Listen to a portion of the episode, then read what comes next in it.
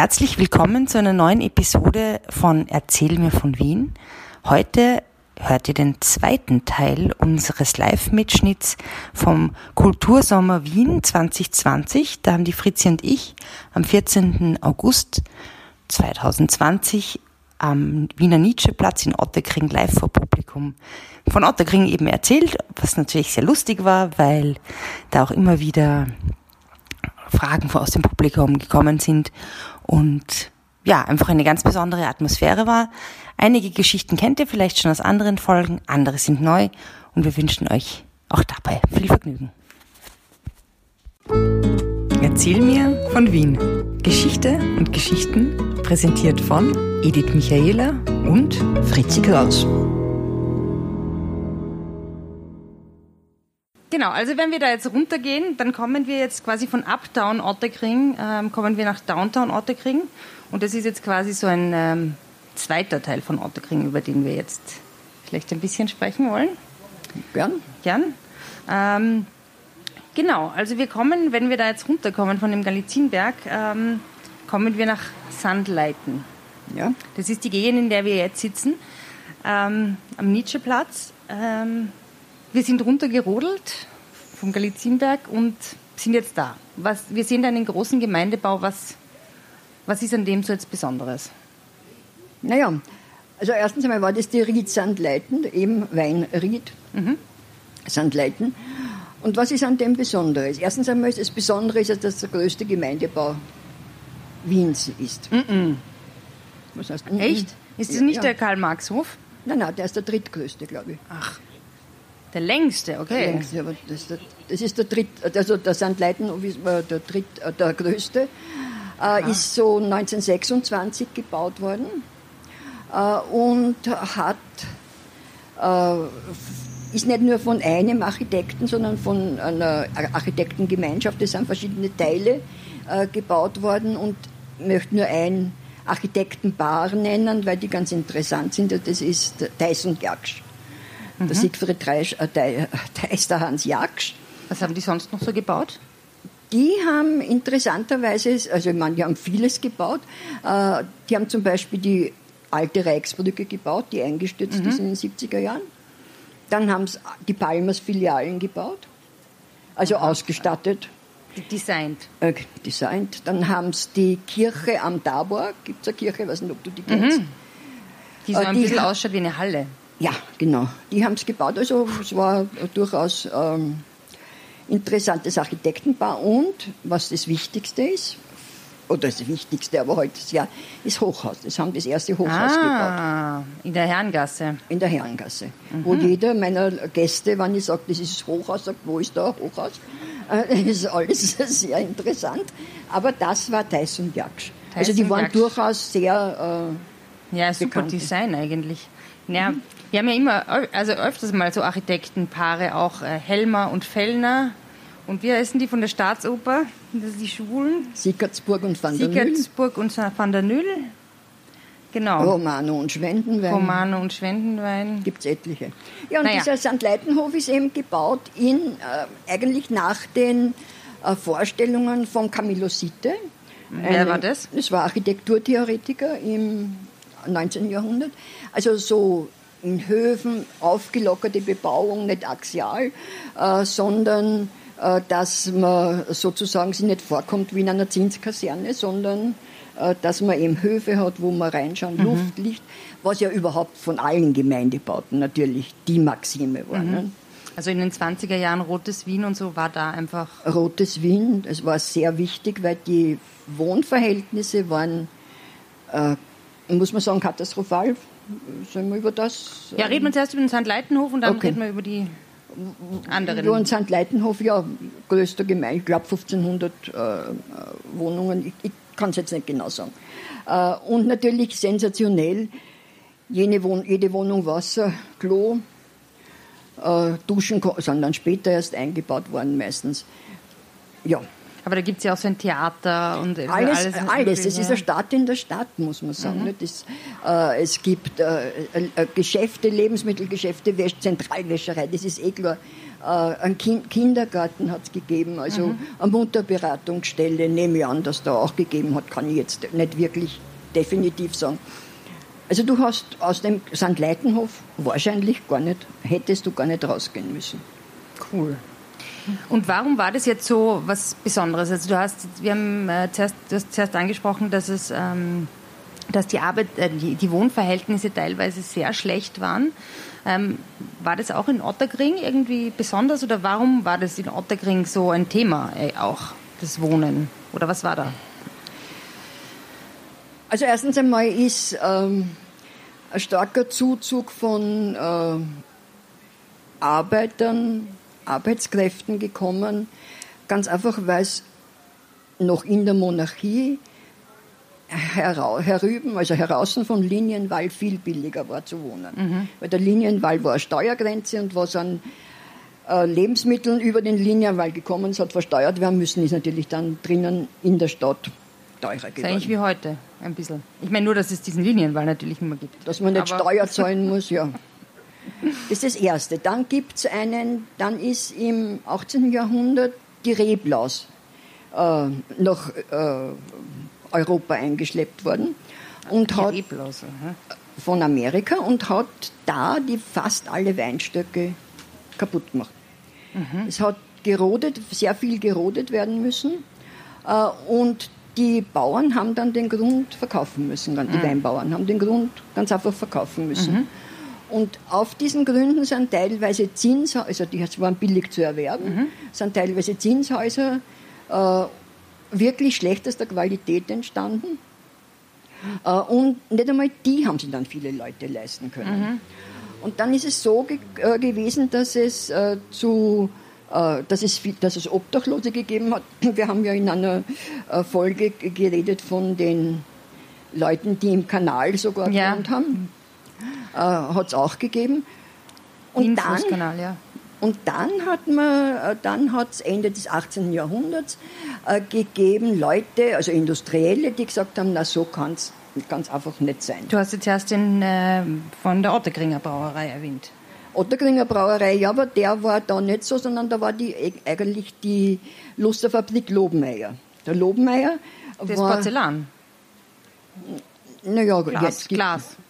Glasfabrik, Luster, Elektri also haben äh, elektrifiziert Sachen. Äh, und die haben sie zusammengetan und haben gesagt, so, und wir sammeln jetzt oder wir spenden oder was auch immer und es werden drei große Wohnblöcke gebaut. Äh, und zwar bei der Spätterbrücke oben, Wernhardstraße 1, also es ist die verlängerte Gablenzgassen, ah ja. stadtauswärts. Mhm. Äh, und da sollten eben drei große Wohnblöcke gebaut werden, der Jubiläumshof, äh, der, nein, nicht der, die haben Jubiläumshäuser geheißen, diese, dieser ganze Block. Ja. Und das war der Lobenmeierhof, der Wohlfahrtshof und der Stiftungshof. Mhm. Der Wohlfahrtshof ist nicht gebaut worden, dazu ist es nicht gekommen, aber sehr wohl ist der Lobenmeierhof und der Stiftungshof gebaut mhm. worden mit relativ viel Wohnungen. Und das Ganze war Ende des 18. Jahrhunderts? 19. 19. Ja, Habe ich gesagt 18. Ist, entschuldigen, nein, Ende ja. des 19. Äh, und die haben, äh, äh, diese Wohnungen haben, waren Zimmer-Küche-Wohnungen, mhm. waren schon um einen Hof herum, dass die Zimmer zumindest Tageslicht gehabt haben. Mhm. Die Küche, Küchen waren Gangküchen. Und interessanterweise hat jede Wohnung ein Klo gehabt, zwar am Gang. Mhm. Man musste über den Gang gehen, aber es hat jede, für jede Wohnung hat ein, ein Klo gegeben. Ja, das ist ja schon mal gut. Und die sind dann teilweise, was nicht noch, also in den späten 1900er Jahren, äh, teilweise abgerissen worden, teilweise renoviert worden. Und der Lobmeierhof ist ja sehr schön renoviert und ist wirklich äh, sehr. Ah. Und die Jubiläumshäuser war ganz einfach ein Begriff. Mhm. Und dann hat es aber weit, also das waren ja ganz gute Wohnungen. Und dann hat es gegeben äh, eine eher Gesellschaft, die eben auch den Obdachlosen helfen wollte, aber auf einem viel niedrigeren Standard. Mhm. Äh, und die haben das Negerdörfel gebaut. Was ist das Negerdörfel? Das Negerdörfel ist auf der anderen Seite von der Spätterbrücke. Mhm. Ähm, also stadteinwärts in der Gablenzgasse, am mhm. Anfang von der Gablenzgasse, Pfennig Geldgassen dort, dort wo jetzt der Franz-Novi-Hof steht. Und dieses Negerdörfel ist so in den 1900er Jahren gebaut worden 1904, 1905, glaube ich. Und es war eigentlich vorgesehen, dass man später äh, dort also andere Häuser hinstellt. Das waren Lehmbaracken. Lehmbaracken? Lehmbaracken für kinderreiche Familien. Es haben Aha. Roma dort gewohnt. Es haben eigentlich also haben dort Leute gewohnt, auf die, die, die sozial äh, vielleicht von anderen als nicht gleichwertig angeschaut worden sind. Und wer hat die gebaut, diese Lehmhäuser? Ja, das war Wer? Du meinst der nein, Baumeister? Die, ja, nein, also jetzt nicht der Baumeister, aber ich meine, wer hat ihnen Auftrag gegeben? Oder wie ja, dann war, das war so eine Gesellschaft, so eine Wohlfahrts-, Wohltätigkeitsgesellschaft. Sie haben so... Mhm. Und da, da, war aber sehr viel Grün und die Kinder, wenn man da liest, die haben also sie angeblich dort sehr wohl gefühlt.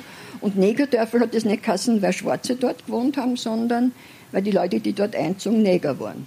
Also Neger im Sinn von äh, ausgebrannt, in, in, kein, kein Geld. Geld. haben. Da wollte man eben dann nach dem, äh, nach dem Ersten Weltkrieg, wollte man dann äh, dort äh, Wohnhäuser hinstellen. Das ist aber nicht dazugekommen, sondern erst 1954, glaube ich, haben wir eben den Franz-Nobi-Hof gebaut. Mhm. Und so waren die, waren die Wohnverhältnisse. Jetzt lasse ich dich mal ganz kurz was trinken. Es gibt nämlich jetzt noch einen äh, Bereich, über den ich jetzt auch ganz gern noch sprechen möchte. Und das hat auch mit den Arbeiterinnen und Arbeitern zu tun. Und auch noch mal mit einem, mit einem Hof, nämlich den, wir haben ihn zuerst schon kurz erwähnt, äh, den Hof, in dem nur das Otterkringer Bier ausgeschenkt wurde, dieses, äh, wo die Revolution war und die 1934 der Volks Du meinst das Arbeiterheim? Das Arbeiterheim, meine ich. Weil da, das ist ein sehr interessantes Haus, das ist zwischen der Kreitnergasse und der Klausgasse. Und ähm, das ist ein, also ich, ist in der Kreitnergasse. In der Kreitnergasse. Also dazu, es gibt zwei Eingänge einen, und das, da, da gibt es sehr schön wohnen und da kann man auch ganz toll ähm, auf der Dachterrasse sitzen. Sage ich jetzt mal aus eigener Erfahrung. Aber erzähl doch mal was zu dieser Geschichte von diesem Haus. Von in die, das von naja, das Haus, das Arbeiterheim ist aber an und für sich im 34er Jahr im Bürgerkrieg zerstört worden. Mhm. Äh, und das waren ganz einfach Bestrebungen. Äh, die Sozialdemokraten waren ja in ihrer Ausdrucksweise sehr revolutionär und in ihrer Handlungsweise waren sie aber evolutionär.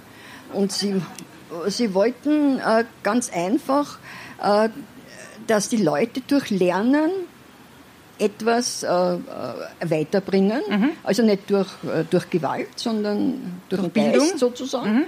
Äh, und da hat man eben dieses Arbeiterheim, da hat man Aufführungen und Kurse und so weiter gemacht. Und dann hat es einen Saal gegeben, wo Stücke gespielt worden sind, war ein Versammlungsort. Mhm. Weil als Bildungseinrichtung hat es ja vorher schon das Volksheim gegeben mhm. am Ludo-Hartmann-Platz. Mhm. Das ist das eben der Ludo Hartmann, nachdem der Platz benannt wurde, in den, wieder in den 1900er Jahren, ähm, gebaut hat. Er wollte das als Volkshochschule, ich meine, das war eine Volkshochschule, mhm. durfte es aber nicht Volkshochschule nennen, sondern hat es äh, Volks, ähm, äh, Volksheim nennen äh, müssen. Äh, oder hat es halt ein Volksheim benannt und das war eben eine Volkshochschule, es war auch eine Bildungseinrichtung. Mhm. Sehr interessant.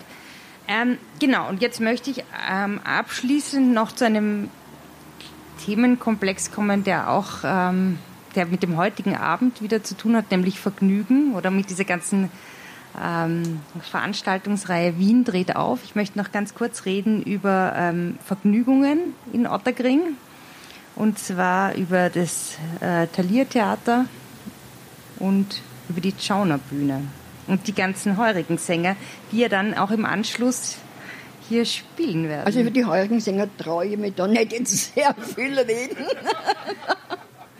ist, äh, na, ähm, gut, Thalia Theater. Ich sage natürlich Thalia Theater, weil ich bin eine alte Ottergringerin. Äh, und äh, das äh, Thalia Theater war auf der Thalia Straße, klarerweise. Mhm. Äh, Mitte des 19. Jahrhunderts, äh, hat äh, gewisser Hoffmann, glaube ich, hat er geheißen, ähm, hat das dort gebaut, der riesig größte Theater von mhm. Wien, ein Holzbau. Genau, also das ist wirklich dort am Eck von der, ich sage Tali, Talierstraße. Ist seid ihr unbenommen? Äh, und Gürtel und ähm, ja, da wo die Apotheke jetzt ist, also direkt bei der U6-Station, oder? Genau. Ja, in ja. etwa, ja. Ja, bitte. Und was war das ja, Besondere? Und die haben also eher die haben also eher Volksstücke gespielt und vielleicht das, was man, oder so Singspiele äh, gespielt. Und dann ist dem aber ein großer Coup gelungen, äh, diesem Theaterdirektor. Und zwar hat er aus irgendeinem Grund den Richard Wagner äh, überreden können, dass er den Tannhäuser dort aufführen lässt. Und das war die erste Aufführung in Österreich. Uraufführung hat er schon erlebt gehabt in Deutschland, aber die erste Aufführung des Tannhäuser in Österreich ist in diesem Thalia-Theater, äh, das ja überhaupt nicht eigentlich in dieses Programm gepasst hat, der Tannhäuser. Ja. Äh, aber trotzdem ist es gut aufgenommen worden und in Folge auch in der Hofoper und so gespielt worden oder im Kärntner Theater oder wie auch, wo auch immer. Äh, das Ganze hat aber nur so, das war sehr interessant aus Holz und hat aus Gla äh, eine Decke aus Glasplatten Aha. gehabt. Und diese Glasplatten hat man bei Schönwetter, also nicht entfernen, sondern. Äh, cool, Open Air quasi. Hat, und hat ein Open Air Theater machen können. Und ähm, dieses äh, hat aber, es hat aber vielleicht nur 15 Jahre gedauert, dann ist das Ganze zu Ende In sich gewesen. zusammengebrochen? Na, zusammengebrochen ist Abgebrannt, es nicht. wie so auch, viele Wiener Theater? Auch nicht, auch nicht, sondern es Schare gegangen? Na, auch nicht. Was ist passiert? Es ist nicht mehr, mehr gegangen und er hat es verkauft zum Holzpreis. Also er hat den Holzpreis äh, zahlt und hat äh, und dann war es aus. Hm. Das Italia-Theater ist aber trotzdem sehr bekannt. Tja. Ja, also es gibt jetzt noch die Tschauna-Bühne. Die Tschauna-Bühne, es gibt das Kongressbad, es gibt den Brunnenmarkt, es gibt so wahnsinnig, wahnsinnig viele, viele, viele. Dinge, aber... Mh, mm, ich könnte, dürfte eigentlich nur stichwortartig was sagen, das ist aber nicht mein Art. ich breite mich immer eher aus. Wir haben, naja, ich weiß nicht, ich meine, ja, das Wertepol, ich meine, ich würde jetzt am liebsten ähm, eigentlich auch ähm, das Publikum das Werte fragen, ob sie nicht vielleicht, ähm, ob ihr nicht vielleicht auch besondere Orte in Otterkring habt, mit denen ihr sehr viel verbindet, wie zum Beispiel, wart ihr schon mal im Kongressbad oder am Brunnenmarkt oder gibt es äh, Dinge, die ihr gerne wissen wollt über ja, Der Brunnenmarkt ist vielleicht, vielleicht, ein bisschen weit entfernt. Naja, ist auch in Otterkring. Ja, schon in Otterkring, aber für da... Dann taugt ihr nicht so? Nein, nein, nein, nein, ich sage nur der Brunnenmarkt. Der Zweierfahrt direkt hin, ja. durch, ja. Na gut, das, äh, ohne, sag doch mal einfach, warum der Brunnenmarkt... Ohne, dass mir wer fragt. Es, es fällt mir nicht schwer. sag doch einfach mal, warum der Brunnenmarkt Brunnenmarkt heißt und die Antwort soll nicht sein, weil da ein Brunnen war. Ja gut, das ist aber so. Ah, aber wo war er? Der Brunnen war Ecke Brunnengasse, Neulachenfelder Straßen in etwa. Mhm, also da, wo der Zweier vorbeifährt. Genau, dort, wo der Zweier vorbeifährt. Mhm. Und dieser Brunnen, da haben die Leute das Wasser geholt und dieser Brunnen, da wurde vom Kaiser Josef II. die Erlaubnis erteilt, dass die Hofwasserleitung, die ja vom Ottergringer Bach gespeist worden ist und dort vorbei geflossen,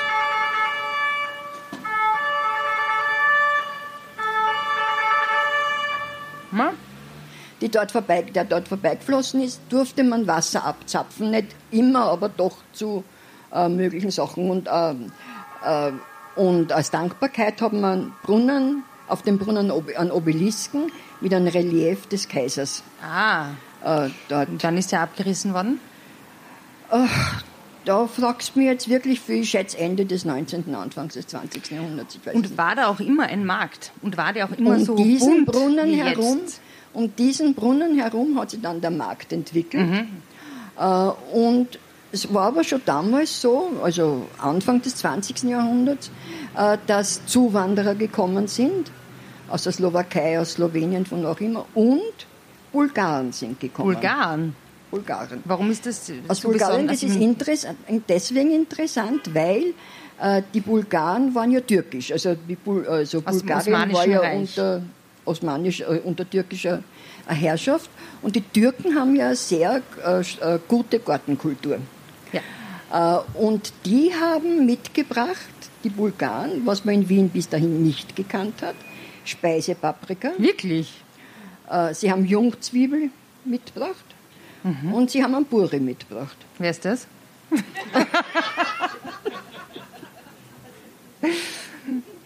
Ein Lauch. ein Bore, okay. Ein, ein, also ein Buri, Buri, den man auf der Thalierstraße kauft. Okay. Gut, also die, das sind die... Vulgan. Vulgan. Also ich meine, das ist also jetzt nicht so, äh, dass man... Äh, äh, dass es so ungewöhnlich ist, dass jetzt lauter Zuwanderer dort sind. Am Markt ist halt ganz einfach so. Da kann, darf ich kurz aus meiner Jugend nur was erzählen. Wir du, bist ja, du bist ja eigentlich hier aufgewachsen zum Teil in Otterkring, gell? Ich bin in der Albrechts-Greitgassen aufgewachsen, äh, teilweise. Ähm, wir also waren sehr arm wie alle Leute damals. Und die Großmutter hat am Brunnenmarkt gekauft ein Kuhalter. Und das Kuhalter ist paniert worden, gekocht worden, paniert worden und gegessen worden. Also. War gut? Nehme ich an. Ich, meine, also, ich, ich habe alles gegessen. Ich weiß und deshalb bin ich mit der Großmutter hingegangen und das waren so, das waren so Wagen, wie sie jetzt noch dort stehen. Ne? Die, die, die Bauern kommen mit dem Wagen hin und stellen mhm. das hin. Und ich bin dann mit meiner Tochter schon, die also schon erwachsen war, mit meiner Tochter einmal nach vielen, vielen Jahren hingegangen und steht wirklich an dieser Stelle noch so ein Wagen und verkauft. Kuhalter. Halt, ja, Kuhalter. Ich glaube, er hat dann, er hat Kudelfleck dann verkauft. Ja, das also gibt immer noch natürlich. Ja. Und ich bin dann hingegangen und habe gesagt, meine Großmutter, bla bla bla. Und er hat gesagt, ja, das war mein Vater, der ah. damals schon da gestanden ist. Also das, jetzt gibt es ihn nimmer mehr. Aber ich würde gerne wissen, hast du dein Kuhalter gekauft und zubereitet für Nein. deine Tochter? Nein, habe ich nimmer mehr. Keine. Aber ich kann mich erinnern, du hast mir ja mal erzählt, als du mir erzählt hast, hattest über deine Jugend oder Kindheit in Otterkring, dass du da ja noch andere Geschäfte, dass es ja noch andere verschiedene Geschäfte gegeben hat und du immer einkaufen gehen musst, also immer, aber manchmal einkaufen gegangen bist. Da habe ich die Edith geprüft. Genau. Ich habe gesagt, ich bin gegangen zum Kreisler. Die Großmutter hat mich geschickt zum Kreisler, zum Greiler, zum Tiergreiler, Kannst, weißt du noch, was ein Tiergreiler ist, was man kauft beim Es hat nichts mit Tieren zu tun, Nein, sondern mit Dürrkräutern. Genau. Und Dürrkräuter sind ähm, nicht nur ähm, getrockneter Rosmarin oder sowas, fancy, sondern ist sowas wie Tee. Genau. Unter anderem. Dann hat es mich zum Fleischhacker geschickt. Da bin ich immer, komischerweise hat mir der immer zu wenig extra Wurst gegeben, wenn ich nach Hause gekommen bin. Was? Waren nie zehn Decker drinnen war immer was weg. Äh, dann hat es mich geschickt zur Milchfrau. Sehr hygienisch, mit Milchamper bis da gegangen. Milchamper, also mit das heißt mit, der mit Milchkanne. Milchkanne. Und wieso war das so hygienisch? Naja, die hat den großen Bottich gehabt mit der Milch. Und da ist mein Sechter alleine gefahren und hat das in, in die Milchkanne gegeben. Und ich glaube nicht, dass es jetzt dem, den heutigen Hygienevorschriften naja. entsprechen würde. Kann Aber warst du sehr viel krank als Kind? Nie. Na eben. Dann ist zum Beispiel vis-à-vis -vis von uns war da die Eisfabrik, ich glaube der Bichler war das, und der hat Eis erzeugt, Eisblöcke. Und die Großmutter hat einen Eiskasten gehabt, das war wirklich ein Eiskasten, mhm. Kasten mit Eis. Äh, Kasten, Kasten mit Eis zum Kühlen von Lebensmitteln, von zum Beispiel Milch. Zum Beispiel von Milch, ja. Und der hat eine Klingel gehabt und dann hat mir die Großmutter einen Schilling oder 50 Groschen, keine Ahnung.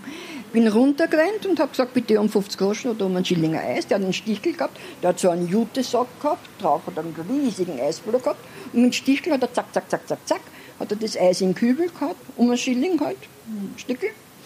Und das ist in diesen Eiskasten gekommen und hat ein paar Tage gehalten und mhm. hat im, war im Eiska äh, Eiskasten. Ein Eiskasten. Ja, was eine Salzburgerin natürlich ja, was nicht ich, ne, ne, Bei uns hat es die frische Alpenluft zum Kühlen gegeben. Wer hätte es aus dem Zellersee bekommen? Stimmt, das, das, das, weiß, das war vor meiner Zeit.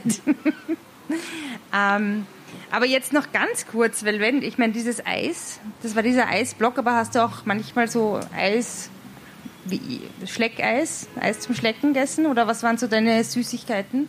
Alles. Aber Eis zum Schlecken habe ich, Eis zum Schlecken habe ich auch äh, gehabt. Schau, aber wann, man, wann die Großmutter wirklich, oder wann es halt nichts gegeben hat, äh, ist entweder ein Dreier, wirst du nicht mehr, mehr wissen, wer kann, kennt sie, kann sie noch einen Dreier?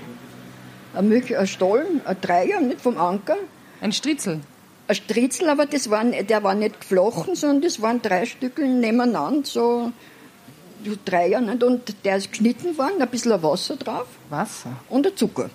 Ah ja. Das war unser, das war das Süße. Oder du hast einen Benstorp gekriegt, einen Schilling mm, Benstorp, ja, in einer Semmel. Ja, das ist aber cool. War cool. Sollte man eigentlich machen. Ja. Ja, und das und waren. bist du auch manchmal ins Schwimmbad gegangen und hast dort ein Eis gegessen? Oder ein Benstop oder ein Im Bad, weiß ich nicht, aber ins Schwimmbad bin ich schon. Wir sind ins Konge äh, gerannt. Konge? Ins Konge. Ganz. Und äh, da sind wir schwimmen gegangen, es war toll. Das war ein 100 Meter Becken. Mhm. Man nicht, dass ich das geschwommen wäre als Kind, aber. Und das haben sie ja unter 10 Meter Turm. Von dem du runtergekupft bist, du warst sicher mutig. Nein, von 10 Meter, aber vom Trampolin bin ich schon gekupft. Aber, äh, und den haben sie vor ein paar Jahren weg, komplett mhm. weggerissen und das äh, Becken haben sie äh, in zwei Teile geteilt, in äh, Sportbecken und in äh, Erlebnisbecken. Und leider Gottes, das 100-Meter-Becken wäre sensationell, war das. Wenn es das noch gäbe. Und das Kongo ist natürlich auch rotes Wien und ist halt von der Architektur toll und von der, ja. und von der Ausstattung. Ne? Naja, und somit, wenn wir da quasi vom Kongo wieder durch den Kongresspark hierher kommen, dann sind wir, sind wir eigentlich wieder da. Sag mir noch ganz kurz, warum heißt das überhaupt Kongresspark, Kongressbad? Naja, äh, das ist äh, auf dem Kongressplatz. Es war früher, glaube ich, eine Mülldeponie. Und das war ähm, 1914 ist der Kongressplatz gemacht worden. Und der Kongressplatz war 1914 anlässlich eines 100-jährigen, also anlässlich 100 Jahre Jubiläums eines Ereignisses. Lass mich raten. War der Kongresspark. Vielleicht war es der Wiener Kongress. genau. Also der Wiener Kongress und dann ist eben im Roten Wien der, der, das Kongressbad und der Park angelegt worden. Ja, wunderbar. Und somit sind wir wieder hier.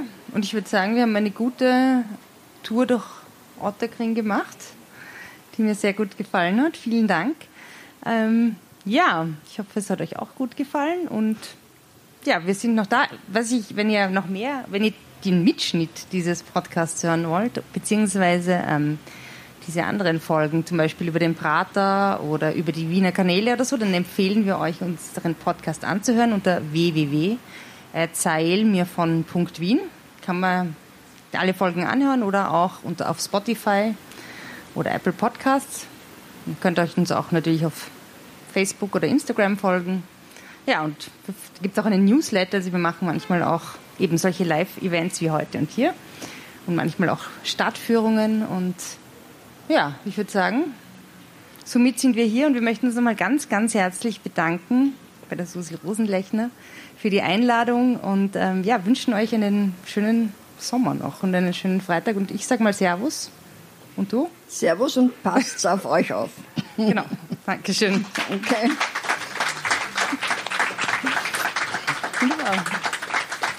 Ja, meine Damen und Herren, wie gesagt, es ist ein eine Streitfrage, ob man Talierstraße sagt oder Talierstraße. Finde ich nicht, das ist ein Streit. Finde ich eindeutig. Was auf jeden Fall sicher ist, ist, dass man Kumberlandstraße sagt und Schuttlewaldstraße. Darauf kann man sich einigen. Übrigens eine Geschichte, die ist mir auch noch eingefallen, wenn ich das ergänzen Bitte. darf. Und zwar Johann Nestre hat eine Parodie geschrieben auf den Tannhäuser, die sehr erfolgreich war. Und als dann der Tannhäuser von Richard Wagner aufgeführt wurde in Wien, erstmalig eben offenbar in dem Theater, wurde an manchen Stellen sehr gelacht, was beim Wagner Tannhäuser eher verwunderlich ist. Und die Sänger waren sehr irritiert. Und später kamen sie drauf, dass diese Nestor-Parodie davor schon in Wien aufgeführt wurde und die Leute schon die Parodie kannten und deswegen drüber gelacht haben die auch noch meinen Senf dazugeben. Ja, wunderbar. Brav. ja, also, darf ich das verwenden beim nächsten Mal? Selbstverständlich, ich habe es nicht erfunden. Folglich habe ich auch kein Copyright.